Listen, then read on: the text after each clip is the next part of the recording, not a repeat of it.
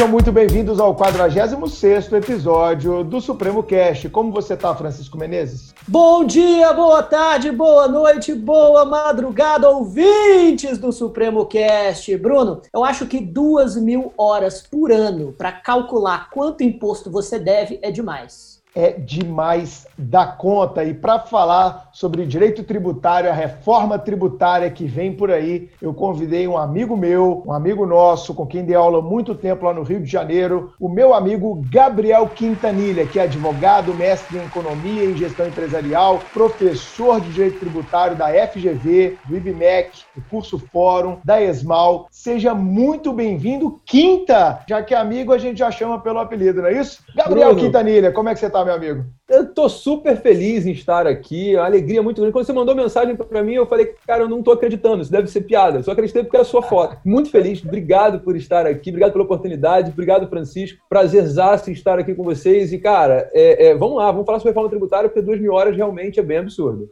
E aí, Chico, qual vai ser o tema? Conta pra galera aí, para o pessoal ficar ligado. Meu caro co-host, um dos assuntos mais comentados dos últimos dias é a reforma tributária apelidada de Reforma Guedes. Ela foi enviada recentemente ao Congresso Nacional por meio do, do governo federal. Isso gerou uma enorme repercussão no país. Mas, apesar de muito se falar sobre o tema, inúmeras dúvidas ainda pairam sobre, sobre ele. É, como, como está o andamento da reforma, qual o seu objetivo e, principalmente, o que muda ao surgirem todos esses questionamentos, conseguimos observar que esta é mais uma temática que precisa ser compreendida por completo, de forma técnica, para que consigamos estabelecer discussões concretas e fundamentadas sobre os tributos no Brasil. Por isso, cumprindo nosso compromisso de levar informação e conhecimento aos ouvintes, no 46º episódio do Supremo Cast, aprenderemos sobre a reforma tributária com o nosso convidado especialista no assunto. É isso aí. Quintanilha, Desde que eu tô na faculdade, e isso já faz um tempinho, eu escuto falar dessa tal de reforma tributária. Eu vi o Fernando Henrique falar sobre ela quando ele apresentou a reforma administrativa com a emenda 20, é, 19, né, emenda constitucional 19, depois com a, com a emenda reforma previdenciária, aí sim com a emenda 20, lá na década de 90. Eu vi o Lula tentando falar algo sobre isso, né, quando ele tomou posse. Ele falou da reforma trabalhista, que não foi conseguida. Ele tentou fazer uma reforma reforma previdenciária, que foi muito acanhada. Ele falou também de reforma tributária. Eu vi a Dilma falando disso. Eu vi o governo Temer trabalhando nessa reforma tributária. Cara, a primeira pergunta que eu te faço para situar o nosso ouvinte do Supremo Cast: no que consiste esse papo de reforma tributária. Nós, no Brasil, realmente precisamos dessa reestruturação do sistema tributário nacional? Olha, Bruno, é, a gente precisa e muito de uma reestruturação do sistema tributário nacional. É, tem uns dados interessantes, se a gente trouxer para o lado da economia, depois voltando para o lado do direito, ninguém sabe qual seria o impacto econômico de uma reforma tributária. A gente nunca passou por uma reforma tributária. O nosso código tributário é da década de 60, a gente está falando de um código de 66, uma lei de execução fiscal, por exemplo, de 80, um processo administrativo fiscal de 72. A gente nunca teve uma alteração importante do direito tributário. É, o ICMS, é, é, ele vai ter uma lei, a Lei Complementar 24 é de 75, que é uma das bases do ICMS. É, é, é, a, lei, a Lei Candira é de 96, ou seja, nós temos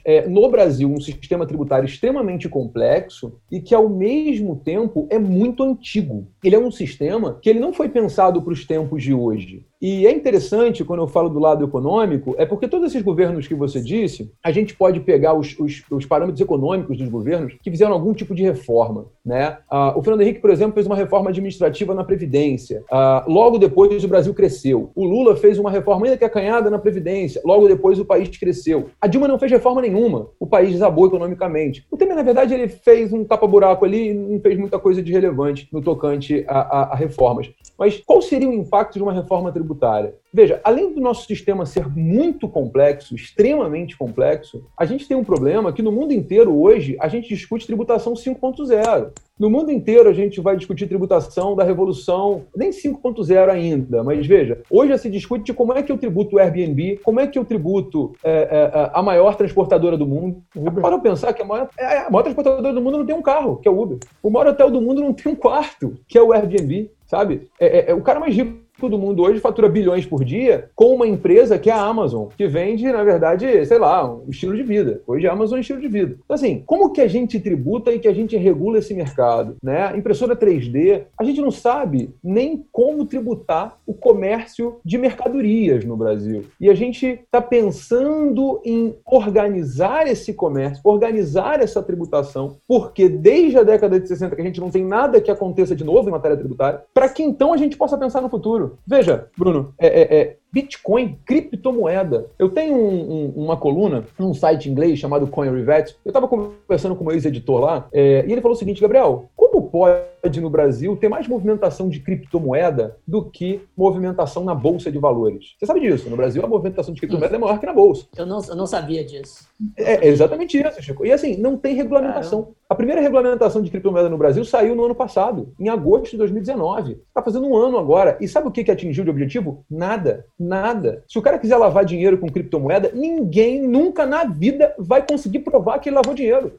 Sabe por quê? Porque esse cara recebeu a criptomoeda porque ele se hospedava no hotelzinho lá em Mauá para passar o final de semana e ganhava criptomoeda. E aí ele pega hoje, joga no imposto de renda, ah, pô, vou pagar aqui, comprei 70 mil cripto, criptomoedas e eu vendi no blockchain para onde? Não sei, lá no exterior. Tá aqui, ó, se vira. E o governo federal vai fazer o quê? Nada. Porque a gente não consegue regulamentar o passado, que dirá o presente. Então, assim, se a gente pensar que o nosso sistema tributário ele é retrógrado, complicado, a gente pensa que é o seguinte: o efeito dessa reforma pode ser absolutamente fantástico para o crescimento econômico do país. E aí você vai falar assim, poxa, Gabriel, trazendo para o direito tributário. Não, ainda ficando na economia. Você sabia que a, o Banco Mundial ele publica uma revista anual chamada Doing Business, tá? Anualmente tem uma revista chamada Doing Business, publicada lá no site do Banco Mundial. Ela é disponível, está gratuita, todo mundo pode acessar. Quando a gente. No ranking tem 190 países. São 190 países que são avaliados com relação aos critérios utilizados para fazer negócios nesse país. Como, por exemplo, tempo para abertura de empresas, obtenção de alvará de construção, pagamento de tributos. Dos 190 países, nós estamos na posição 184 em pagamento de tributos. A gente perde para o Kosovo. Ah sabe? A gente perde para Uganda. É, é, é, assim, é mais fácil você fazer negócio no Senegal do que no Brasil. É, isso, isso é muito complexo, né, cara? Porque isso trava o ambiente de negócios. Chico, se eu sou um investidor internacional e tenho dinheiro para enfiar em algum país, eu olho um sistema tributário desse e isso me assusta, isso repele investimentos internacionais. Concorda, Quinta? Completamente, completamente, porque na verdade o cálculo que é feito, o Chico falou uma coisa interessante, duas mil horas para pagar tributos no Brasil, né? É, nós melhoramos um pouquinho, em 2007 eram 1958, né? No ranking 2020 a gente reduziu para 1.501 horas, né? Ah, menos mal. Não, tá tranquilo, né? Tá tranquilo. é, é quando a média da América Latina, para vocês terem noção, é de 300 horas. A Argentina, que está numa crise terrível, lá gasta-se 258 horas por ano para pagar tributo. Aqui a gente gasta 1.500 horas. Então, assim, é, é, é, aí você vai falar, poxa, Gabriel, mas sem reforma teve uma redução de horas para recolher tributos. De fato, houve sim. A, a, Receita Federal acabou com algumas obrigações. Antigamente tinha DACOM para recolher PiscoFins. Uhum. Hoje, na verdade, a gente já tem uma centralização do recolhimento de tributos em algumas obrigações acessórias. Mas, cara, quando o empresário estrangeiro ele olha para isso, ele pensa, como que eu vou ganhar dinheiro nesse país? Porque eu vou ter que montar um setor financeiro tão poderoso que se. E tem um detalhe: eu vou encher o cara de obrigação acessória, pensa o governo federal, estadual e municipal. Eu vou encher o contribuinte de obrigação acessória e se ele errar, os tributos são lançados por homologação. Eu taco multa na cabeça dele. É isso aí. E as multas não são baixas. E as multas não são baixas. Então é muito difícil você atrair investimento, não só estrangeiro, mas o próprio investimento brasileiro, uhum. para esse tipo de situação. Você quer ver um crime que é cometido no Brasil, é, é, Francisco, é, que é um crime cometido normalmente pelo empresário brasileiro hum. é o crime de sonegação fiscal.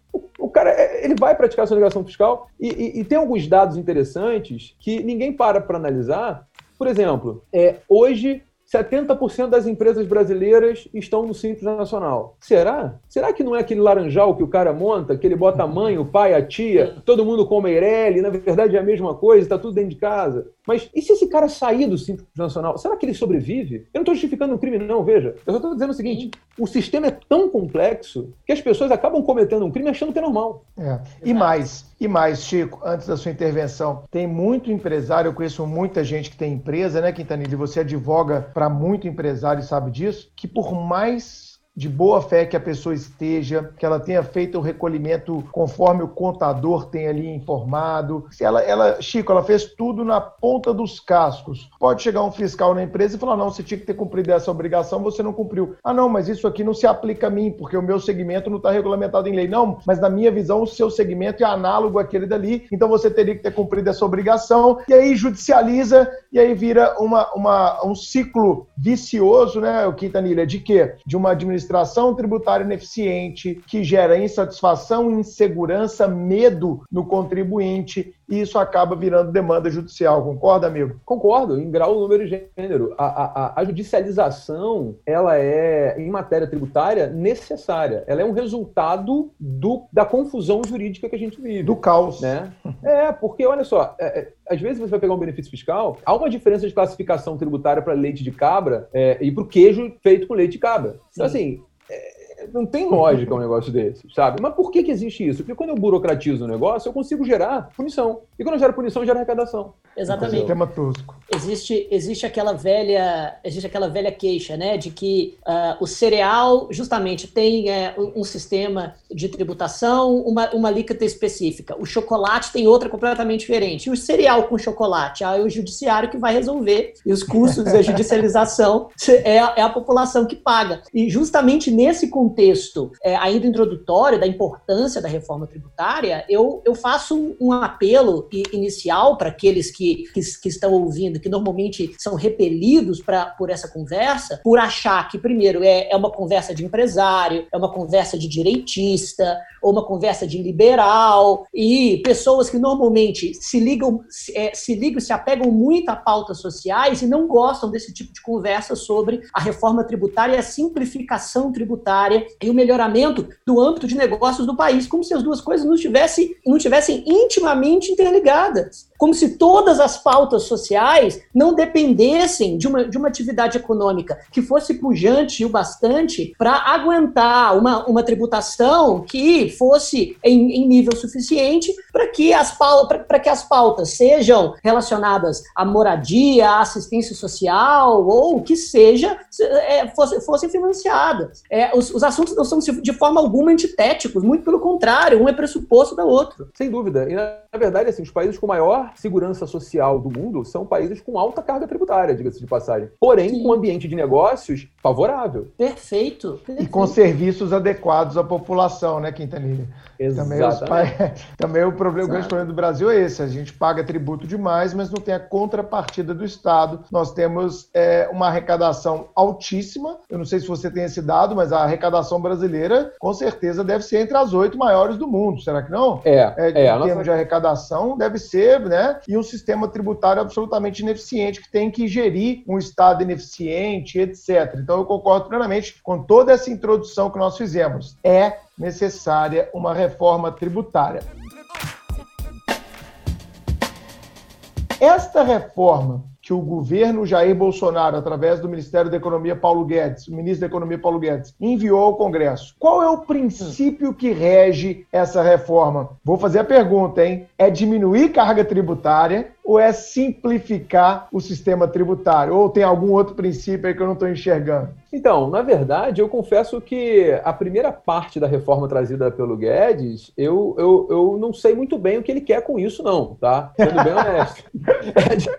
É, é não sei o que ele quer, é excelente. É, não, não, sei. Na verdade, assim, eu vou, eu vou analisar um pouco, de novo, pelo prisma econômico e voltando pelo lado jurídico. Pelo prisma econômico, eu acho que o governo federal, ele está ele tá relativamente colocado, ele foi colocado na parede por uma pandemia, né? Sim. É, o governo vem com aquela peixa de que eu sou um governo liberal, escola de Chicago, liberalismo econômico, o Estado vai por si mesmo, né? Que eu não vou ficar dando benefício social para ninguém, etc. Aí vem uma pandemia que desemprega milhões de brasileiros, fecha milhares de empresas, né? E o governo federal se vê na parede com a seguinte situação: ou eu ajudo esse povo, ou vai todo mundo morrer de fome. Esse, esse, é um ponto que, que, particularmente, o governo federal está meio bugado nesse sentido. Porque é. na cabeça do nosso ministro da Economia, dar benefício social é o que não existe. É. Não tem Tanto como. É que ele propôs, é. Tanto é que a proposta do governo era de um benefício emergencial de 200 reais. A Câmara e o Senado é que aumentaram, majoraram para 600. E isso hoje se reverte muito politicamente para o próprio governo, né? porque o índice de aprovação do governo se mantém alto muito graças a esse benefício assistencial justo, correto, que deve ser pago em momentos como esse de grave crise,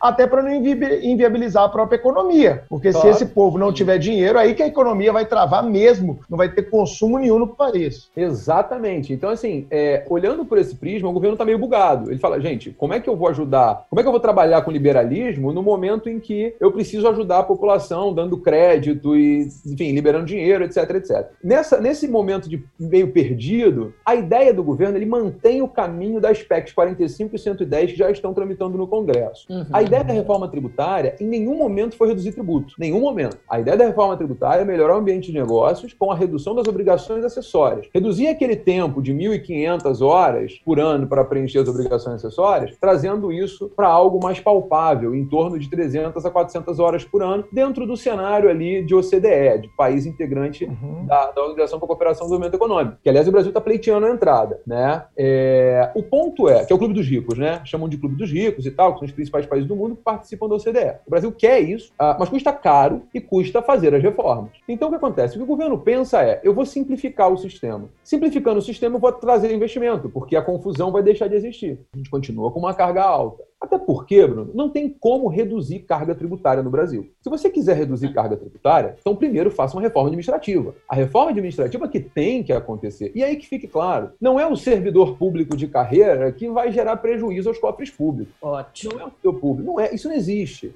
Ah, culpa do servidor. Gente, parasita? É, não, não, não é parasita. Economicamente, existem alguns pontos que a gente precisa realmente pensar no Brasil. E aí eu não estou falando de carreiras de Estado, tá? Tecnicamente, o servidor público no Brasil, ele ganha proporcionalmente muito mais que um profissional da iniciativa privada. Sim. Esse é um fato. Uhum. Né? Um, um, cargo de nível médio, por exemplo, é, de um tribunal, o cara tem um salário de 5 mil reais por mês. Um cargo de nível médio fora do tribunal, o cara nunca vai ganhar isso na vida. Eu não estou dizendo que está errado ele ganhar os 5 mil. Eu estou dizendo que alguém tem que pagar essa conta. Então, assim. E, é... eu, eu, já li, é, e eu estava justamente lendo e, é, essa, essa linha de pensamento ultimamente, as distorções são ainda maiores na área federal, né? Não Sim. tanto na área municipal. O, normalmente o servidor municipal ele ganha uma, um, um, salário que é mais ou menos pareado com a iniciativa privada, mas os servidores estaduais, principalmente do judiciário, são, já são bastante desequilibrados. E na área federal a coisa é assim inacreditavelmente mais alta do que os pagamentos privados. É, isso economicamente tem um impacto, óbvio. Né? Eu não estou dizendo que tem que reduzir o salário de ninguém, gente. Eu só estou dizendo o seguinte: nós temos um sistema que é assim. Bom, não vai reduzir o salário de ninguém, então a gente tem que trabalhar de outra forma. Tem que tirar algumas regalias de político, por exemplo, essas verbas de gabinete estratosféricas. Né? Ah, Gabriel, mas isso vai gerar um orçamento de, sei lá, 100 milhões por ano. Não interessa, 100 milhões são 100 milhões. É. Né?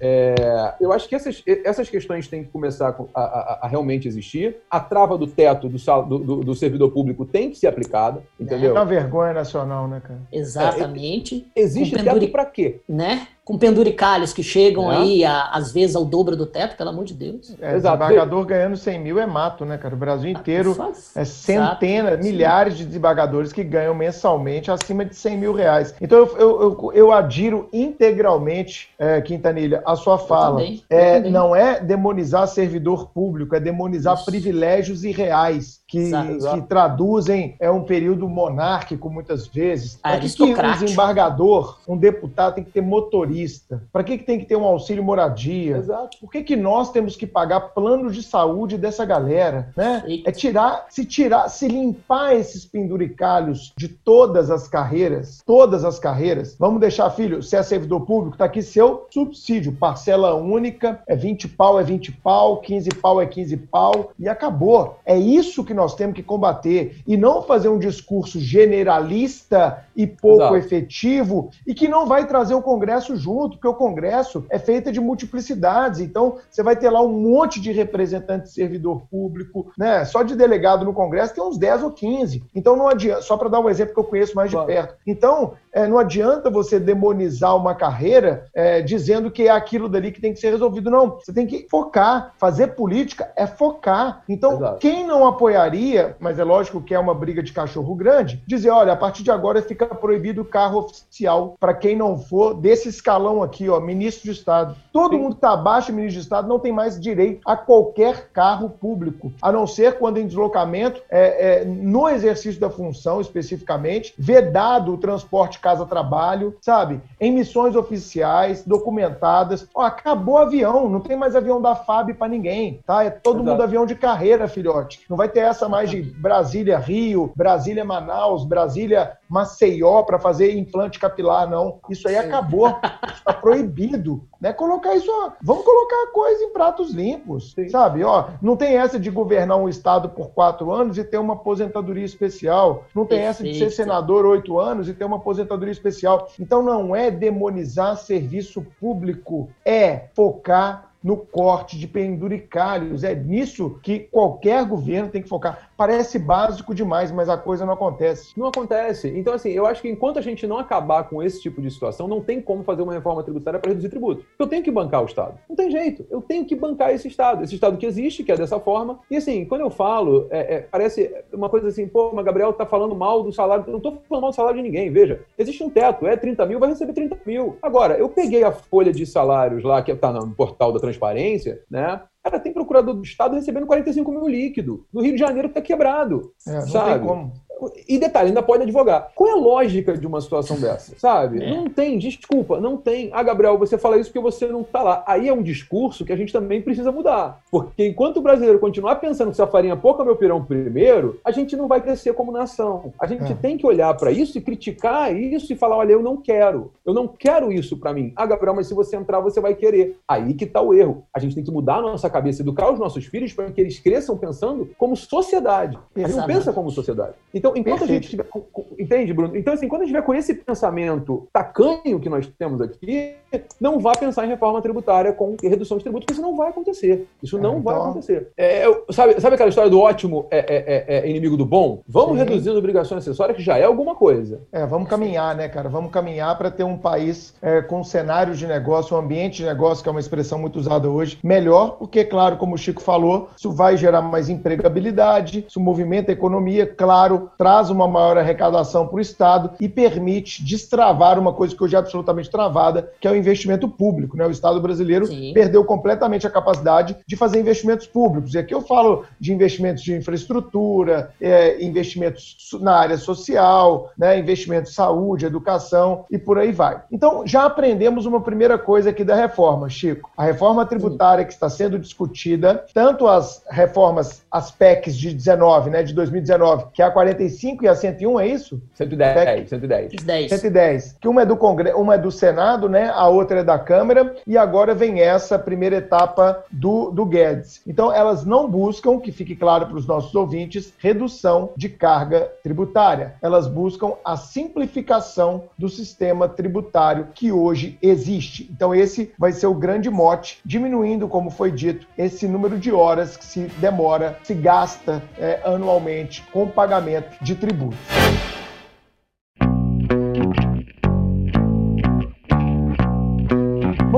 Explicar isso um pouco para a galera sair desse podcast com uma visão mais crítica, podendo sentar numa mesa familiar, né? Quando os bares retomarem aí, podendo sentar numa mesa de bar e discutir com os amigos sobre a reforma tributária com mais empoderamento. Porque essa também é uma tarefa do Supremo Cash, fornecer argumentos claro. para as discussões do dia a dia. Quintanilha, uma perguntinha para você. Por que, que o governo resolveu fatiar? Eu ouvi dizer na verdade, li ontem, me preparando para esse podcast, que o governo pretende enviar essa reforma fatiada em até cinco etapas. Parece que essa primeira etapa, que foi enviada na semana passada com um gesto simbólico do Paulo Guedes indo até o Congresso Nacional e entregando essa reforma tributária, ao que parece, ela prevê pouca coisa ainda, não é verdade? Sim. A ideia do governo é simplificar para que haja aprovação dessa reforma. Por quê? Quando você fala em PEC, bom, a gente sabe que quando a gente fala de, de, de emenda à Constituição, você precisa de um quadro diferenciado para que seja feita a aprovação. A Sim. ideia do governo é que essa reforma seja feita é, por meio de lei ordinária. Então a aprovação vai ser muito mais rápida e muito mais simples. Uhum. E a ideia de fatiar é para fatiar também o debate. Para que não fique aquele projeto de lei absurdo e etc, etc. Então, assim, é, o que o governo pensa nessa, nessa, nessa, nesse formato de reforma é exatamente ter uma aprovação mais rápida e um debate mais simples. Agora,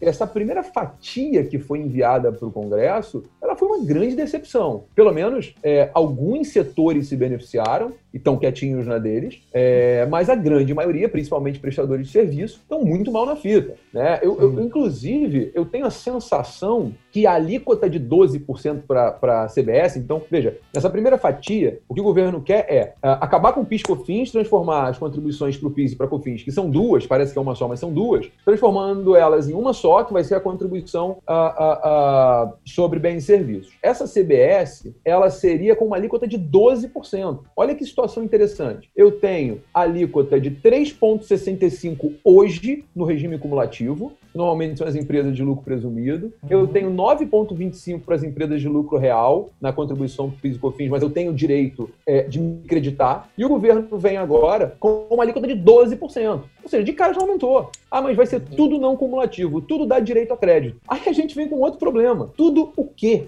Porque, veja, até hoje a gente não sabe o que, que dá direito a crédito. Eu tenho que ficar juizando a ação para o meu cliente o tempo todo para ter a certeza. Porque Sim. o STJ entendeu que tudo que é necessário à atividade dá direito a crédito. Mas veja, o que, que é necessário à atividade? Porque a Receita Federal não aceita. Exato. E, mas eu li também que bancos e seguradoras ficaram com a alíquota, com a alíquota de 5,8%, com a justificativa de que eles não é, é, aprenderiam crédito, mas justamente a, a, sua dúvida aqui deixa, mais, deixa, deixa a proposta de uma alíquota diminuída para os bancos ainda mais duvidosa. Né? Claro, na verdade os bancos eles tinham já essa alíquota, tá? O uhum, banco só vai manter uhum. o que já era, né? Ah, entendi, entendi. É, é, e assim, Francisco, entre nós, né, cara? Ser banco no Brasil é a melhor coisa do mundo, né? Não é? Não tem como, né? Se eu tivesse a oportunidade de abrir um banco, eu teria feito. Porque, assim, é, é, você ganha tarifa, né, meu chapa? Você ganha tarifa, meu irmão. Não existe país do mundo que você pague tarifa para manter uma conta. Só aqui no Brasil você paga caro, entendeu? Você paga tarifa para manter conta, tarifa para sacar qualquer coisa, tarifa para ter cartão de crédito. Então, assim, o banco no Brasil, o banqueiro não precisa se preocupar em prestar dinheiro e, e fazer o dinheiro render. Não, pô, ele abre um banco, uma tarifa aqui, uma tarifa ali, tá tudo resolvido. Já tem a renda, né? Já tem a renda mensal assegurada ali, só de tarifa, né? Não precisa se mexer muito. Já. Então, então você está contando para gente que essa reforma já está trazendo uma majoração de carga tributária, ao menos para quem é prestador de serviço. Né? A gente tem discutido isso no Supremo, inclusive, também. Para o setor de serviços, vai ser uma pancada. Vai ser uma pancada. Você imagina, Bruno, ah, eu posso tomar crédito de não cumulatividade. Beleza, o cara é uma empresa de terceirização de mão de obra. A única, o único insumo dele é mão de obra, que a lei veda a compensação, a geração de crédito do salário. E aí? Vou tomar crédito de quê? Eu aumentei de 9,25 para 12. Então, assim, é, é, se, se, o argumento do banco para manutenção dos bancos e seguradoras na alíquota de 5,8 é exatamente a impossibilidade de crédito, cá entre nós, a terceirização também é. Curso preparatório também é. Não é? Então, assim, o, o, o, que, que, o que, que o curso gasta? Hoje tem TI, etc, etc. Mas será que o cara vai aceitar isso? A gente entra numa outra discussão. Vamos ingressar com uma ação judicial? Vamos levar esse negócio ao STJ para ver se a gente ganha? Porque aí tem um dado interessante que o próprio governo forneceu para defender essa, essa, essa história do, do, da CBS, que foi muito interessante, foi o seguinte. O governo fala na fundamentação dele que as leis brasileiras são muito complexas. Você tem leis com 600 páginas e tal. E eu tive a curiosidade de pegar o projeto de lei da CBS e jogar no Word para ver quantas páginas dava. Com letra Times New Roman 11, estava dando 101 páginas. Então, assim, eu não sei se eu estou simplificando tanto assim. Ah, Gabriel, dividiu por seis. Mas, pô, peraí, também não estou simplificando tanto assim, sabe? É. Eu não sei, assim, é, essa CBS, para mim, é, ela vai ser boa, sim é, porque realmente há um tratamento diferenciado para PIS COFINS para diversos bens, você vai ter uma garantia de crédito ampla, você já exclui o ICMS da base de cálculo, já não tem uhum. mais aquela discussão. Agora, vamos combinar, para o setor de serviços, serviços ela é tenebrosa, e o setor de serviços é o setor que mais emprega no Brasil. É isso que eu ia falar. O Brasil não é um país industrial, o Brasil não. é um país de terceiro setor, é um país de comércio, de prestação de serviço. Né? O Brasil é um prestador Sim. de serviço na sua essência, então você está gerando um aumento de carga tributária para a maior parte das empresas brasileiras. Né? Grande liberalismo esse aí, aumento de carga tributária, aumentando a intervenção do Estado no domínio privado. Grande tá, liberalismo, Chico. Não é, não é verdade? Aliás, eu, eu fui em muitos, é, em, muito, em alguns canais do YouTube de, de, liberais brasileiros, até, até o povo do, do MBL, do Movimento Brasil Livre, que, que agora tem deputados federais pelo DEM, né? O Kim Kataguiri, Kim por Kataguiri. exemplo, que é um dos representantes do liberalismo. Eu sei que muita gente não gosta dele, mas se você se propõe a discutir política no Brasil, você tem que ouvir aqueles que possuem algum tipo de representatividade e força política no país, e eles, eles são um deles. E é, o que ele disse especificamente quanto à proposta do Guedes é, é justamente o que o Bruno está dizendo agora, que esta é a, a direita que a esquerda gosta de criticar. Que quando o Boulos deve ter lido a proposta, ele provavelmente estava em uma piscina invadida, estourando uma champanhe e, fazendo, e fazendo uma festa, dizendo aí, ó, esta, esta, esta é a direita de quem eu gosto de tá. falar, a direita que justamente Mas... penaliza. Mas do outro lado também, Chico, sem perder um pé na realidade, né? Porque essa sempre foi a nossa ideia aqui no Supremo Cast, não ter partido, mas ter posição, o que é algo completamente diferente. É, também, né, Gabriel? Como é que a gente fica com uma economia que vai ficar claudicante nos próximos anos, em virtude de um 2020 praticamente perdido é, sobre vários aspectos, especialmente o aspecto econômico, com uma taxa de desemprego que com certeza vai bater um recorde histórico histórico, com o número de empresas pedindo recuperação judicial e falência efetivamente é, com certeza num outro recorde. Talvez nós vamos viver a maior crise da nossa geração do ponto de vista econômico, e olha que já passamos por algumas boas crises aí, como um Estado também vai se enxugar no momento de crise econômica. O Estado tem que faturar também, né? Tem esse outro, esse outro lado da balança. E ao que me consta, tanto o presidente do Senado, Davi Alcolumbre, quanto o presidente da Câmara, o Rodrigo Maia, eles estão alinhados com essa ideia do Guedes, pelo menos foi isso que eu li e ouvi. É, eles entendem que é assim um momento de fazer a reforma, de mexer em alguns tributos, de simplificar e de permitir uma pequena majoração da carga tributária. Então eu acho que essa reforma já é favas contadas. Nós vamos acabar com a PIS COFINS, vamos agora ter a contribuição sobre bens e serviços, apelidada pela sua sigla de CBS, e eu acho que essa primeira etapa já é, é ponto vencido. E eu entendo qual é a tática Guedes Guedes de negociação. Ele usou essa tática lá na reforma da Previdência. Ele aparenta um monstro de sete cabeças e depois, se o monstro ficar só com quatro cabeças, ele concorda, ele dá o de acordo e ele chega onde ele quer. Naquela velha ideia de tática ou técnica de negociação. Eu vou comprar um imóvel, o, o vendedor pede um milhão, eu ofereço 500 mil, ele acha a proposta indecorosa. Depois eu faço uma de 750, que é onde eu quero chegar, e ele aceita de bom grado. Eu vejo um pouco dessa técnica de negociação no estilo Paulo Guedes. O que, que você acha, Gabriel? Eu acho isso mesmo. Eu acho que 12%, 12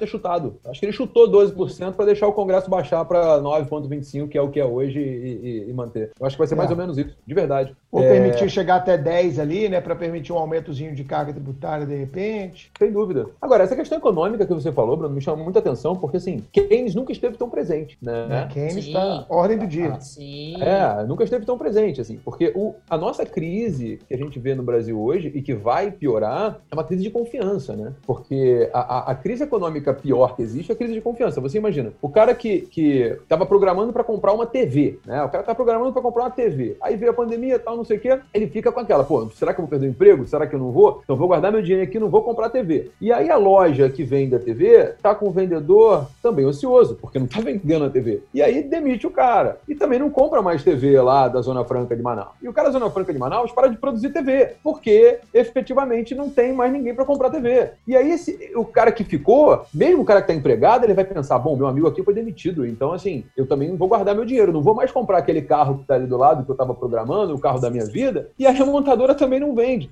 Então assim, o ciclo, ele é tenebroso. Essa claro. é a hora do governo entrar pesado e gerar riqueza. É, é, é, gerar riqueza como? Você falou uma coisa muito interessante. Ah, poxa, o governo precisava fazer investimento em social e, em desenvolvimento econômico. Cara, a gente tem gargalo logístico nesse país que é uma coisa absurda. É uma coisa absurda, sabe? É, é, é, a gente, você manda uma mercadoria para qualquer lugar, ela nunca chega. Então, assim, se você resolve o problema de gargalo logístico, vamos melhorar, vamos fazer obra pública, ah, vamos fazer um PAC. Não quer dar nome de PAC porque foi coisa do PT? Beleza, dá o nome de qualquer, da PUC. Sei lá, faz qualquer coisa. Agora, tem que fazer alguma coisa para a economia voltar. E, ah, Gabriel, vai precisar de dinheiro? Vai. Mas aí eu acho que tem medidas, Bruno, que são mais eficazes. Por exemplo, eu vou falar uma coisa aqui que me matem, né? Mas assim, eu sou um defensor da recriação da CPMF. Ah, eu, eu ia chegar nesse ponto. Eu ia chegar nesse, é, eu ia chegar nesse, eu ia chegar nesse ponto. Eu cutucar a CPMF. E já, já é, adiantando brevemente, então, mas será que a CPMF ela não é ruim porque, número um, ela, pro, ela produz a desbancarização, porque as pessoas vão fugir, de certa forma, de deixar dinheiro no banco, de fazer de, de, determinadas operações financeiras através do sistema bancário para não incidir tributação. E, além disso, ela desestimula uma lógica econômica que a gente percebe desde o Fordismo, que é a lógica da especialização da atividade produtiva, porque a, a lógica é que a gente estuda até na, na escola, quando a gente vê a Revolução Industrial, a, o, o, Fordismo iniciou com as grandes empresas produzindo desde o estofado do carro até o motor. Daí elas, elas foram se especializando e a, e a economia foi ficando nesse contexto mais horizontal. A CPMF desestimula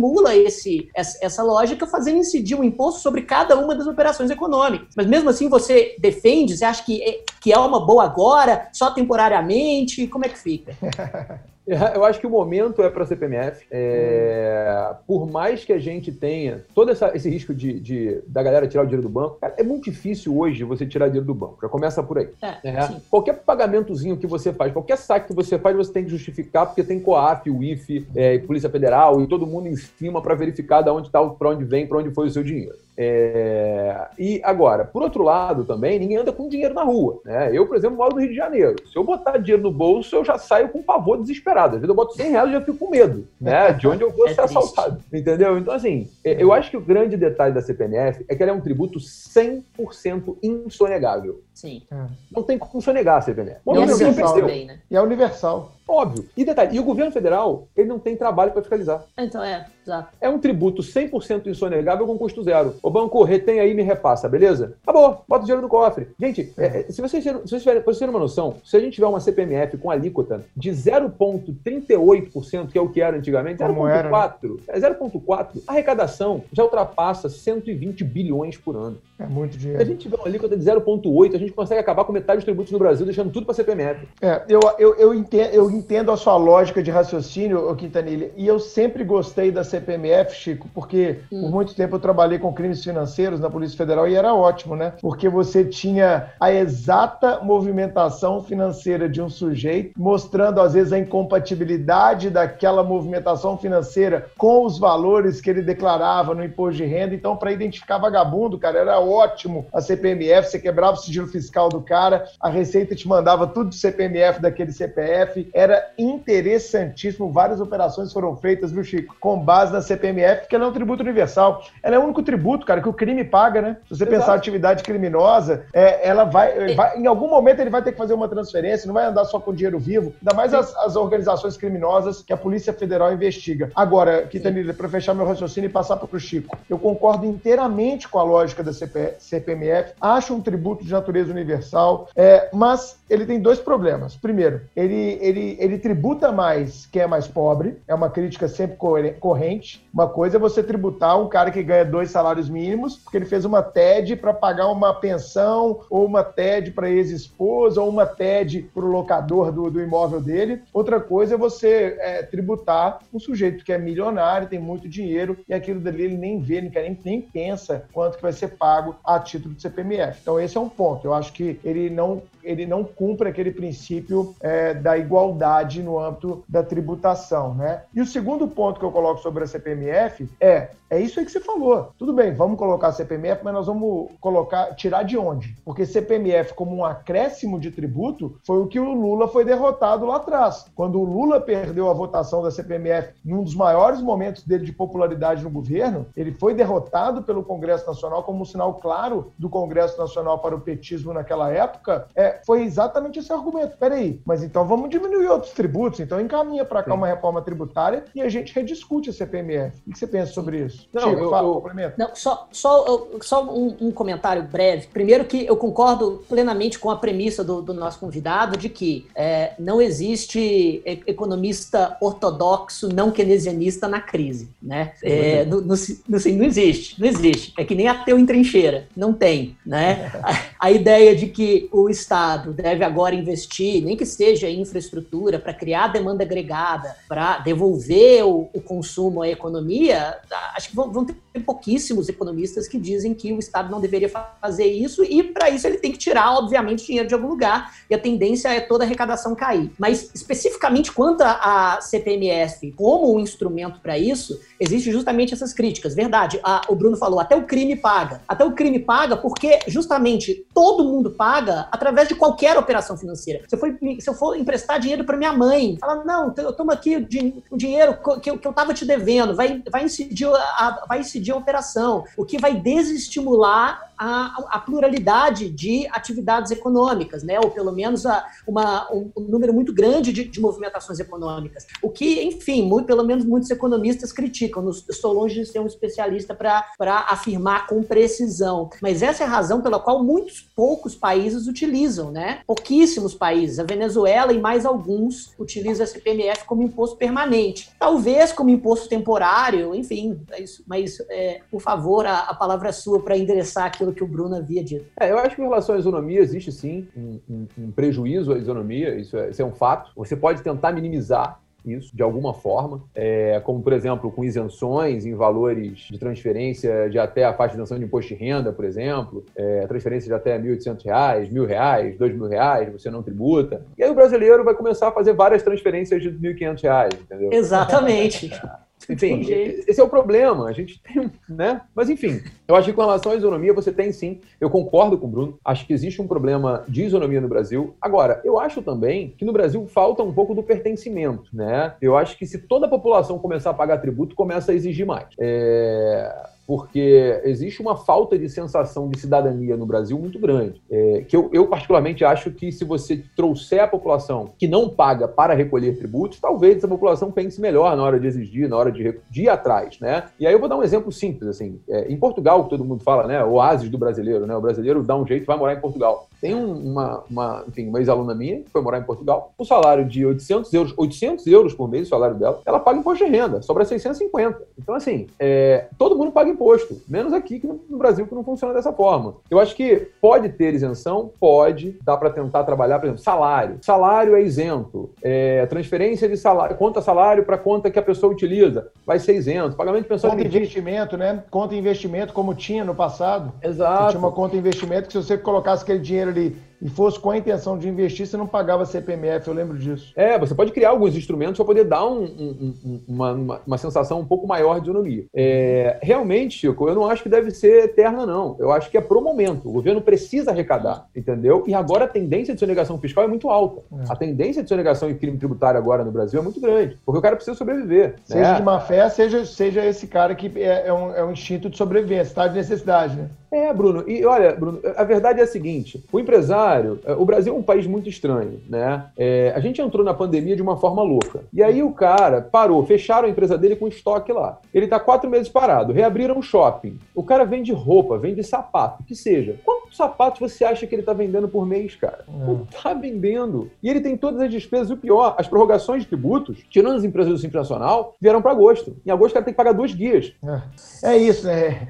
A gente até discutiu isso no Supremo, sabe, Quintanilha? Ah, vamos prorrogar aqui o recolhimento ou não? Ó, vamos lembrar que não é, né? Não é nenhuma isenção, não, cara. É só uma prorrogação, é uma moratória. Ó, você vai pagar lá na frente sem, sem, sem, sem multa, né? É, e aí o cara vai pensar o seguinte agora: bom, eu tenho que pagar o meu funcionário, eu tenho que pagar o meu aluguel, porque o Brasil é um país rentista, tem um monte de gente que vive de aluguel e tá desesperado querendo botar o cara na rua, né? E aí o que acontece? Eu tenho que pagar aluguel, eu tenho que pagar funcionário. Se eu não pagar tributo, o que, que vai acontecer? Bom, se eu não pagar tributo, eu vou ser autuado. Mas eu vou ser autuado, eu não vou declarar, porque não declarar, eu caio na sonegação fiscal. Se eu declarar e não pagar, já vem logo uma execução fiscal tal. Mas sonegação fiscal é de menos. Eu pego a 9.430, artigo 83, parcelo, está suspensa a punibilidade, então vamos ser felizes. Eu vou fazer o seguinte: eu não declaro essa merda. Até o fisco descobrir que eu não declarei, são quatro anos. Quatro anos, se eu não resolver minha vida, se eu não conseguir sair desse buraco, eu já quebrei. Se eu já quebrei, eu já arrumei um emprego que se exploda essa merda. Se eu continuei, eu vou continuar, vai ser feliz. Aí eu vou impugnar o auto de infração, vou levar isso para a esfera administrativa. Sabe quanto tempo demora um processo na esfera administrativa, na média do CARF hoje? 19 anos. Nossa!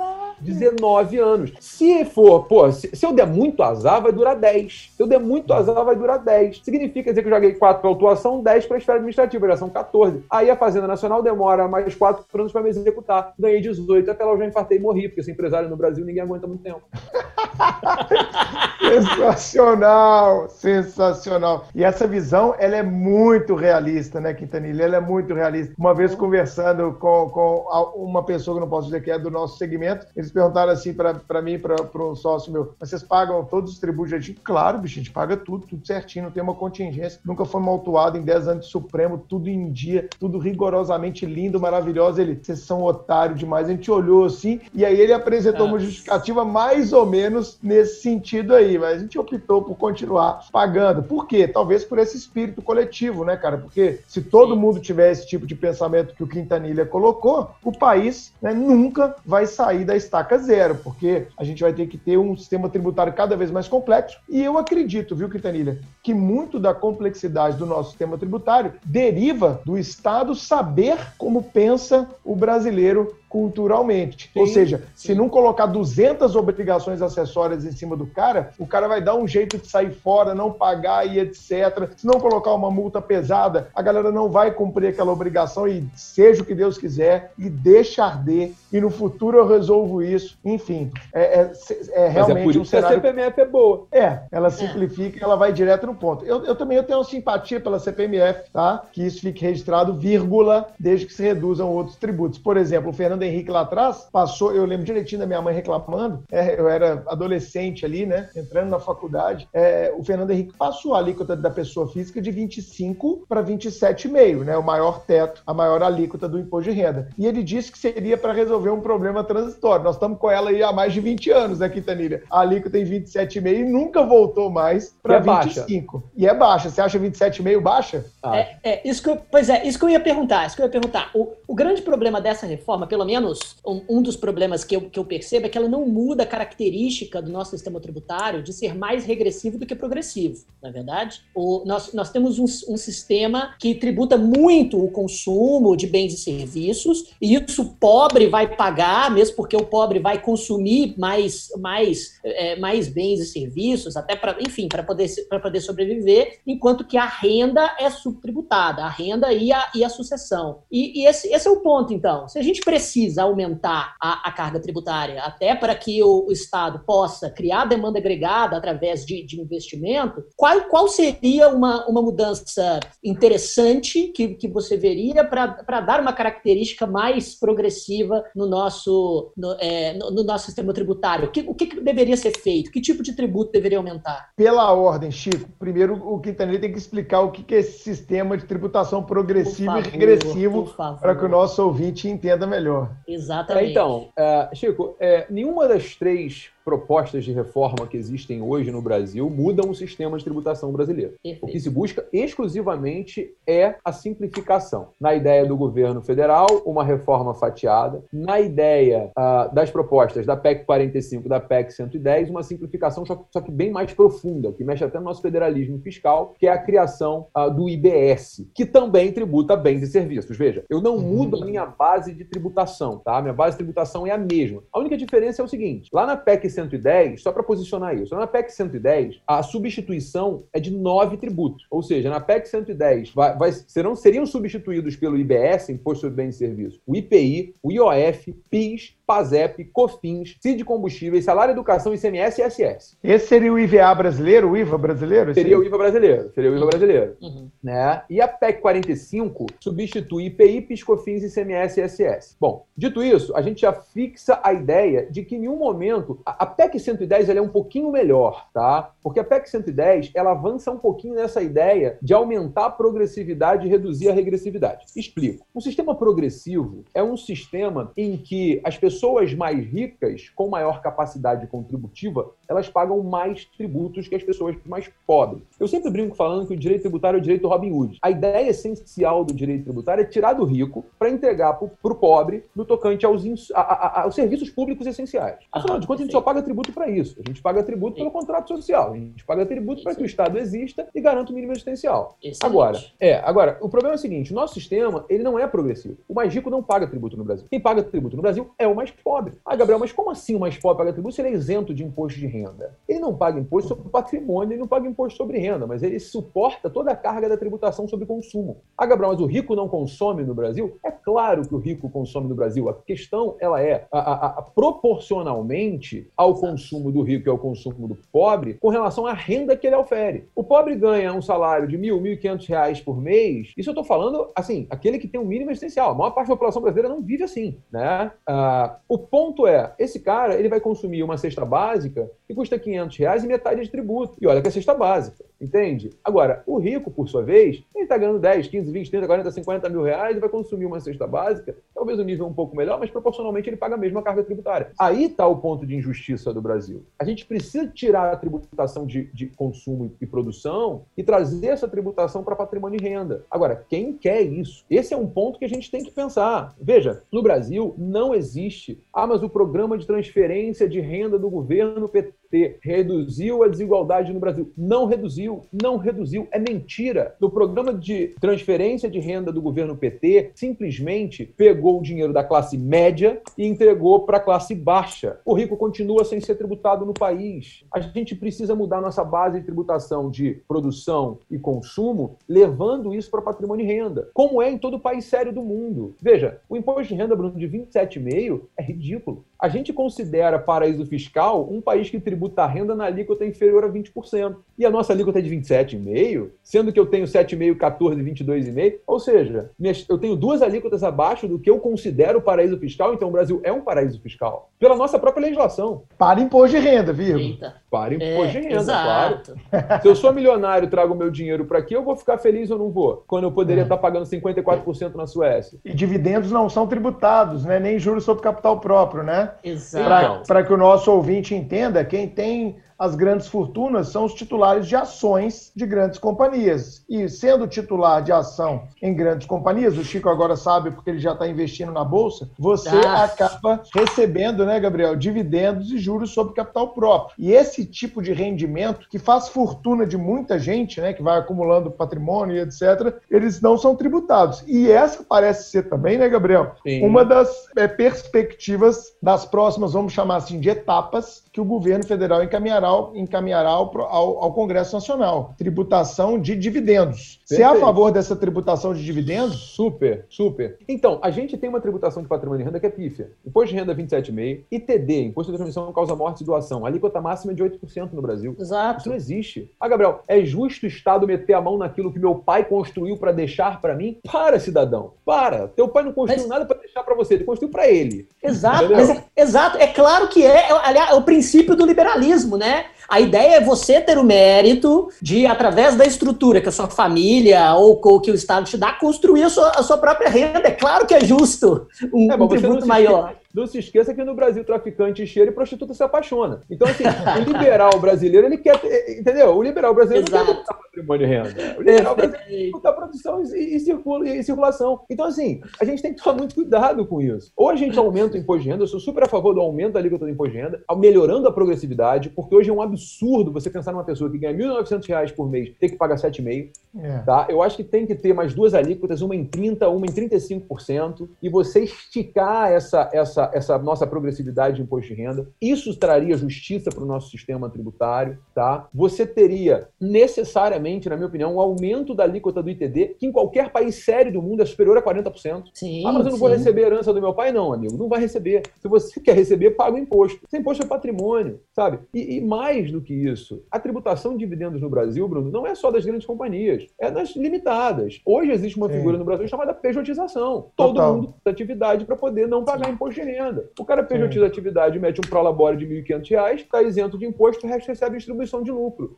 Não é justo. Então, Sim. assim, é, que seja feita uma tributação também do, da, da, distribuição de lucro, mas veja, seja reduzida a tributação da pessoa jurídica. Aí eu concordo. Sim. Porque pessoa jurídica pagar imposto de renda e CSLL em 34% como é hoje, realmente é um absurdo. Na minha opinião, realmente é um absurdo. E aí, quando, quando o acionista ou o cotista vai receber o dividendo, é, ele ainda vai pagar mais uma cota ainda, vai chegar, sei lá, 40%, 50% né, do, do, do lucro da companhia ali. É complicado, realmente. E isso pode ser até um desestímulo, né, Gabriel? Ao investimento empresarial, ao empreendedorismo, vamos colocar assim. Sem dúvida, sem dúvida. País, a, OCDE orienta que quando você tributa, tributar, quando você opta por tributar o dividendo, que você reduz a tributação da pessoa jurídica para algo em torno de 25%. Né? Então, assim, a, é, essa seria uma ideia. Se o governo for nesse caminho, vai adotar uma medida razoável. Agora, uhum. gente, não tem coisa mais absurda do que não existir imposto sobre propriedade de embarcações aeronaves. É. Exatamente. Tem é um tipo de coisa de rico mesmo. Né? O IPVA comendo a gente todos os anos e, e quem tem aeronave não paga imposto pela propriedade. É. Gente, não existe maior externalização de riqueza que um barco, que enfim, uma aeronave, sabe? O po pobre só anda de helicóptero quando está se afogando na praia, que vem o helicóptero e cata ele e leva.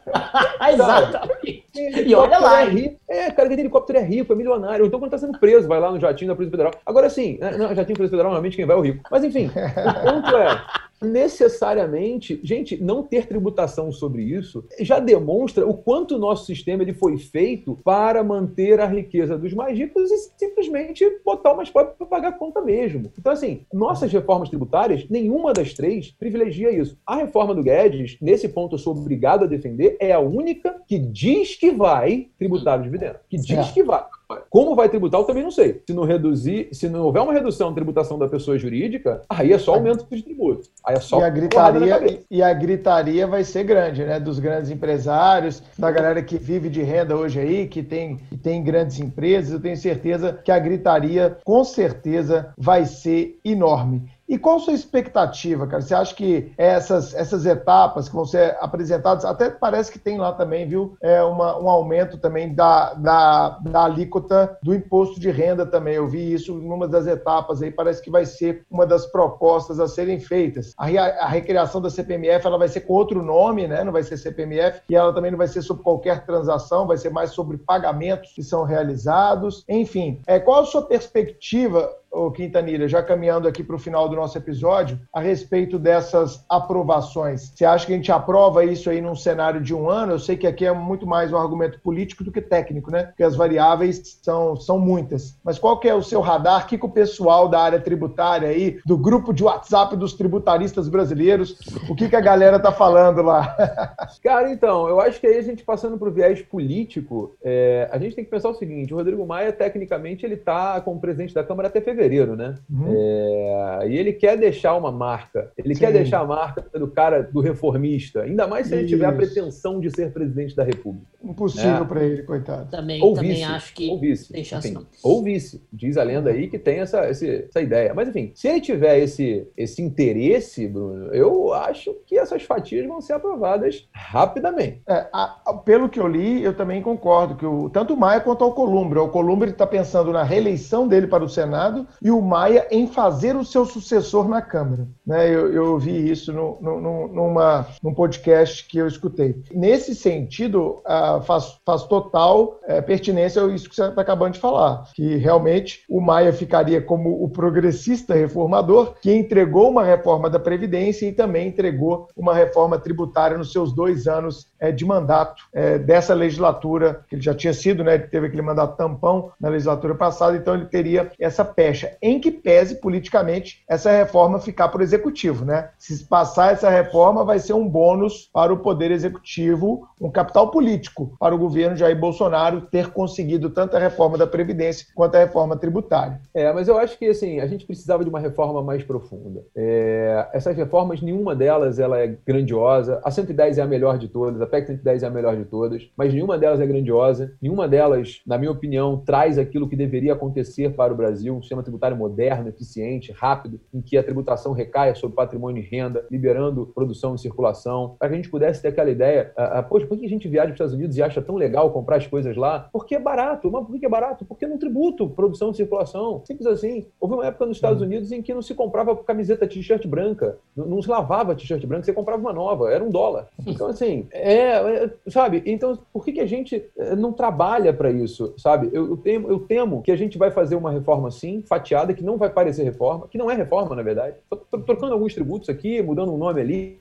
dando uma simplificada no sistema colar. Mas o nosso grande problema, que é o federalismo fiscal, Bruno, ele não vai ser resolvido. Chico, olha só, pensa para mim, pensa comigo. É, como que o município, município, quais atribuições do município dentro da nossa federação? O município ele é obrigado a entregar para a população ensino base, creche, educação, é, é, ou seja, saúde básica, que é a, a, o programa de, de médico de família, etc, etc. Uhum. Qual a arrecadação do município? IPTU, ISS, ISS IPTI. É. Leva isso para o Crato, num país de 250 milhões de habitantes, que não tem serviço nenhum. Esse município vive, sabe de quê? Esse município vai viver de repasse federal. Repasse. A gente tem um problema seríssimo de federalismo fiscal no Brasil. E no Brasil também, né? E vários estados devendo a rodo do município, inviabilizando políticas municipais. Sim. É, eu estava vendo outro dia uma notícia que o estado de Minas ele deve é, é casa de bilhões para a prefeitura de Belo Horizonte, né? Só para falar de um cenário local aqui. Como é que você programa, né, Chico, como prefeito, como executivo municipal, é qualquer tipo de coisa se o próprio estado membro é, não te repassa a verba que é sua, cara, é crédito seu e ele não te repassa para você fazer os investimentos e etc. Exato. E esse federalismo então não é endereçado na reforma? Não, não há, não há nenhuma, nenhuma forma de pensar esse federalismo fiscal no Brasil. Gente, é, é, esse, esse, esse, essa situação do benefício social do governo federal agora na pandemia escancarou uma situação que vários brasileiros que ninguém sabia que existiam apareceram. Foram Exatamente. pagos 50 milhões de benefícios sociais. Gente, a gente deu 600 reais para cada cidadão, 50 milhões de pessoas. Isso é a população da Espanha inteira. É quase a população da Itália inteira. É como e mais, né, cara? E mostra, e mostra como o Estado brasileiro não tem um controle da sua própria população, né? Isso, é, isso é absurdo, cara. Um monte de gente que não teria direito, que recebeu. É, acho que não sei se isso vai firmar a competência, a atribuição da Polícia Federal, mas vai chover de inquérito quanto a isso, de pessoas que não tinham direito e que receberam indevidamente esse benefício. Por quê? Porque o Estado brasileiro não tem o controle de quem são seus cidadãos, de qual é a renda desse cidadão, de qual é a situação de vulnerabilidade dessa pessoa. É um déficit estrutural que eu não, eu não imputo a esse governo. Isso é um erro estrutural histórico Sim, do governo exato. brasileiro, né? Do governo brasileiro. Exato. Tem lá o CAD único, direito. Nossa. Isso é direito tributário. Federalismo fiscal, cara, não tem federalismo. O governo municipal não controla a sua população. Não sabe quem é. Tem município é. no Brasil, Bruno, no Mato Grosso, de 800 habitantes. 800 habitantes é. no município. Não tem como, não tem como se bancar, né, cara? Pô, era, era outra coisa que... de condomínio na Barra da Tijuca. Exatamente. Pô, pior que é mesmo. É verdade, meu amigo. Só, Pô, só mostra, o quão, é, só mostra o quão também subestimadas estão algumas estimativas de desemprego, né, de, de, de pessoas que estão, que, que o déficit de, de, habitação, por exemplo. O buraco do Brasil é muito mais embaixo. Ô Chico, quando você faz desmonte de órgãos como o IPEA, como o IBGE, cara, você pode saber que isso aí é só reflexo de desmonte dessas áreas estratégicas de qualquer nação. Bom, mas acho que estamos chegando a algumas conclusões aqui. A reforma é tímida, a reforma não ataca os verdadeiros problemas do sistema injusto tributário, do injusto sistema tributário brasileiro. Vai ser um arremedo de reforma, ainda que em etapas. Vai dar uma melhorada, mas não a melhorada que nós efetivamente precisávamos para ter um país mais moderno, menos burocrático, onde as pessoas tivessem mais segurança jurídica de aportar os seus recursos. Eu acho que essas, em linhas gerais, né, Gabriel, são as conclusões que a gente chega desse excelente bate-papo que nós estamos tendo aqui, concorda? Pô, eu acho. É mais ou menos isso, exatamente isso aí. Eu tô aqui pensando que tá acabando, tô triste. Não, mas você vai vir nas próximas ondas, né? É isso aí. A gente tem que combinar, já que, já, já que tá o Paulo combinado. Guedes vai entregar em etapas, essa esse nosso episódio ele representa apenas essa primeira etapa, onde vai haver um aumento de tributação de serviços, onde a, o, o, o, PIS, o PIS e COFIS vai virar a CBS, a contribuição sobre bens e serviços, e é, são poucos avanços que essa primeira etapa nos traz, mas vamos ver se vai trazer a tributação maior no imposto de renda, se vai trazer uma tributação maior é, do ponto de vista também dos dividendos, como a gente falou, e ainda uma coisa que eu vi até na fala do do Guedes, eu esqueci de comentar isso, ele deixou propositalmente para um segundo momento essa questão de mexer em cofre de Estado e município. Né? Ele falou: vamos mexer primeiro no que é da União, o que é nosso. O que é Sim. nosso, aqui é a nossa casa, a gente arruma. Depois, quando for para mexer ali na, na casa dos outros, isso fica para um segundo momento, porque isso demanda uma força política enorme, né, Gabriel? Não, estrategicamente ele está ele, ele tá retocável. Estrategicamente é retocável. É, é uma reforma simples, rápida, que não tem grandes discussões. Se ele manda uma reforma com a peixe de que é uma reforma boa para a economia e o Congresso não aprova, a culpa é do Congresso, não é dele. Ele tentou, ele fez a parte dele. Jogou nas do, do, Congresso agora e eu acho que vai aprovar e eu acho que ele vai aprovar em fatias e ele não está mexendo com o Estado, não está mexendo com municípios, não está dependendo de quórum picado, ou seja, eu aprovo tudo com muita simplicidade. É. Quem sabe aí já no segundo semestre agora de 2020 a gente já tem a aprovação dessa primeira fatia e também haja o encaminhamento das próximas etapas da reforma tributária que chegamos à conclusão é necessária, embora não tenha a abrangência que o nosso convidado, grande tributarista Gabriel Quintanilha, sugeriu aqui pra gente, não é isso, meu amigo? Quem me dera. Eu só deixo uma pergunta, Bruno, na verdade. Se o Simples Nacional é um regime que dá tão certo, se o objetivo é simplificar, por que a gente não cria um super simples, enorme giga, mega blaster, né? E bota empresas que faturam até 50 milhões? Sensacional. Tá o problema de simplificação. Sim, é? Isso já seria um grande avanço, porque empresas de acima de 50 milhões do Brasil, você conseguiria até fiscalizar muito mais facilmente. Você teria um aparato da Receita Federal totalmente focado nessas grandes companhias deixando com que as pequenas companhias tivessem uma tributação simples, rápida, eficaz e outra, né, trazendo mais gente para dentro da base tributária, menos sonegação e por aí vai. Exato. Excelente. Bom. bom, vamos então agora à dica suprema.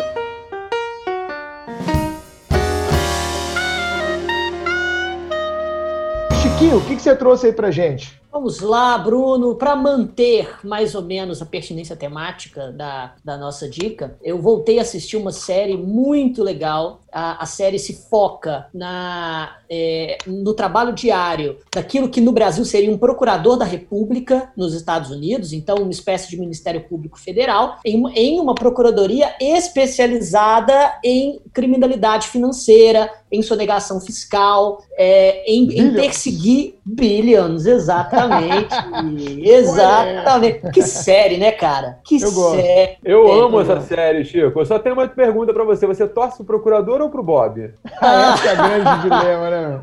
Olha, meu amigo, eu acho que é um dos motes da série. Chega um ponto que eles começam a ficar tão parecidos que você, é. você questiona o sistema e não exatamente quem o manipula ou quem o viola. Eu acho que é, esse, é, esse é o grande mérito da série. Não, esse é o grande mérito da série com a esposa e funcionária fazendo meio de campo Exatamente. entre essas duas éticas, né? Perfeito, perfeito. Não vamos dar e spoiler, a, mas é uma série muito legal. Aquela mulher, para mim, é a grande personagem da série, cara. Para mim, é acho. é ela que comanda a série do ponto de vista ético e moral. Se você ferir o que um faz, o que o outro faz, e ela, ela é mais é, é centrada e retocável, com uma moral inabalável. Exatamente. Além de, além de ser dominatrix, né? Mas esse é um outro ponto da série que a gente não vai, nunca a gente não vai tocar agora. Mas essa é a minha recomendação. Já dá para perceber que é, é uma série que o, que, o, que o nosso convidado também gosta e que o Bruno Zampietro assiste. Você não vai se arrepender de dedicar um pouco do seu tempo. Com certeza. E você, Quintanilha, o que, que você trouxe pra gente de dica suprema, meu amigo? Cara, eu queria dar duas dicas de livros, na verdade. Um Bora. livro, Bruno, esse livro vai ser, esse na verdade é para você. Opa! Ó, que você falou anotar. da questão da, da, da, fiscalização, né? Tem um livro de, de um professor de Harvard, é, o nome, ele não tem em português, tá? É, você vai lá na loja da Amazon, baixa no teu Kindle, não é barato também não, 87 reais, mas vale a pena. O nome do livro é The Curse of Cash, é A Maldição do Dinheiro, The Curse of Cash, é, de Kenneth Rogoff. Esse livro, ele, ele trata exatamente daquilo que a gente estava conversando, do quanto o dinheiro em papel, papel moeda é amaldiçoado, porque se eu jogo todo esse dinheiro para dentro do sistema tributário, é para dentro do sistema financeiro, eu consigo fiscalizar e eu conseguiria, com esse dinheiro dentro do sistema, fiscalizar e evitar a prática de crimes, porque eu conseguiria rastrear todo o dinheiro do mundo. Excelente, cara. Entendeu? Ele é sensacional. E sobre o que a gente estava conversando aqui... E alguns é... países estão nesse caminho, né? A China parece que está indo forte nesse caminho. Forte, forte. Cara, ele, ele traz uns dados muito interessantes nesse livro, é, como, por exemplo, a quantidade de moedas, de, 100, de notas de 100 dólares que foram emitidas e nunca mais voltaram para o sistema bancário, né?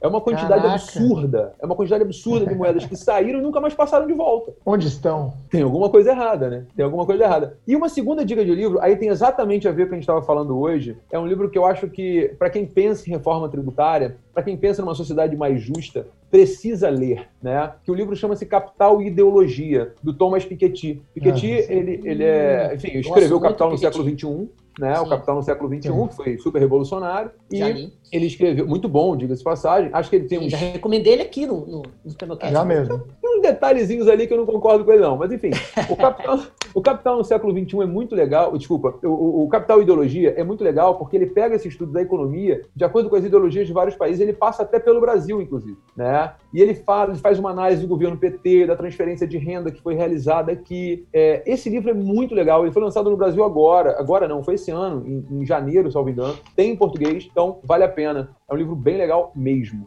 Excelente, meu amigo. Ô Chico, eu tô lendo aqui, cara, o No Enxame, que o nosso convidado, Bernardo, lá no episódio de filosofia, ele tinha recomendado, né, do Bin Chul Han. Eu tô apaixonado com esse filósofo. Não sei se você conhece, Gabriel, um filósofo sul-coreano que, que dá aulas na faculdade de Freiburgo, na Alemanha, no Enxame. São livros bem curtinhos, cara, mas o cara, ele vai no ponto preciso, sem enrolação, aquilo que a gente precisa ouvir. Então, essa é uma dica, e eu estou gastando muito dinheiro, viu, Chico, com essas dicas supremas. Já anotei mais dois aqui do Quintanilha agora, né? A Amazon está se dando bem comigo aí, cara. Mas a minha recomendação hoje também é de livro, e é de um livro muito legal da editora Foco, né? Nossa grande parceira, nossa grande amiga, que é Direito e Economia no Brasil. Uma coisa que a gente não falou muito aqui nesse episódio, claro, acho que nem caberia, mas a gente precisa fazer um episódio sobre esse, é um tema que eu sei que o Quintanilha também gosta, que é a análise econômica do direito. Então, o livro chama chama Direito e Economia no Brasil, estudos sobre a análise econômica do direito, da editora Foco. Quem é o autor é o Luciano Tim, e o Luciano, ele era estava até como secretário agora do Sérgio Moro, é, acho que na Secretaria de Direito Econômico, na Secretaria de Defesa do Consumidor, ele estava lá em Brasília. É um livro excelente com vários artigos. Chico, tem um lá muito legal sobre análise econômica do direito penal. Você precisa ler, cara, é muito, muito legal, legal, como a criminalização tem a ver com a ideia de economia e patrimônio o tempo inteiro. Então, claro, até falamos um pouco disso com a questão do direito tributário, da suspensão da pretensão punitiva a partir do parcelamento do débito tributário.